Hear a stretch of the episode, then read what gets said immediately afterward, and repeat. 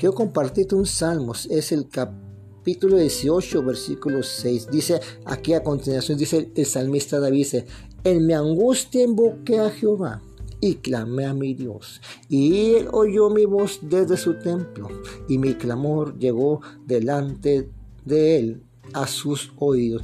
Aquí quiere, decir el salmista David, nos pone aquí el ejemplo, que él estaba angustiado ahí en ese momento, dice que, y invocó a Jehová, y clamó a su Dios, y, él lo escuchó desde, desde, su templo, desde su templo de allá en el cielo, o sea, allá escuchó su clamor Dios, y luego dice que que llegó su clamor, o sea, su, su grito llegó a los oídos de allá del Señor. Delante de sus oídos dice que él oyó Dios oyó el clamor de David. Y quiero decirte que hoy Dios, puede oír tu clamor. Hoy va a oír tu clamor. Aclámale a Dios. Aclámale. Creo que, como dice en, Jeremías 33, 3, aclama a mí, yo te responderé. Dice, aclama a mí. Dice, no clames a un pastor, no clames a un hombre. Dice, aclama a mí que yo soy Jehová, que yo soy el que te voy a dar respuesta a cada uno de tus problemas, que yo sé que te voy a sanidad a cada una de tus enfermedades. Yo sé que tengo la respuesta para cada uno de tus procesos. Pues que aclamar y invocar, invoca a Dios. Aquí el salmista